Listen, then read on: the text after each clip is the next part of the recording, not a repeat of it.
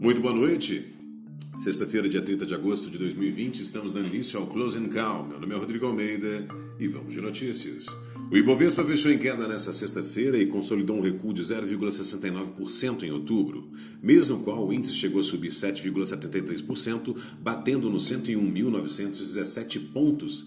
Na semana, o Ibovespa caiu 7,22% em seu pior desempenho desde o período entre 16 e 20 de março. Queda de vendas. O jornal Estado de São Paulo destacou hoje a queda de 10% nas vendas das redes de atacarejos nas últimas semanas. Citando o diretor de mercado da Aspas, Associação Paulista de Supermercado, o jornal afirma que as vendas dos supermercados também têm caído.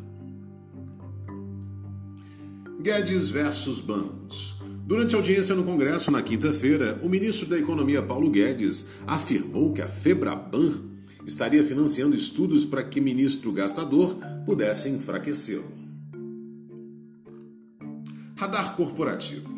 A Suzano Papel e Celulose reportou prejuízo líquido de 1,157 bilhão no terceiro trimestre de 2020.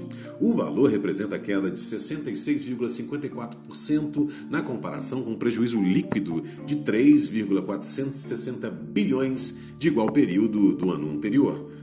Os dados foram divulgados nesta quinta-feira, 29, em balanço enviado à CVM. Essas foram as notícias do Close and Call. Muito obrigado pela audiência. Tenham todos um excelente final de semana e até lá.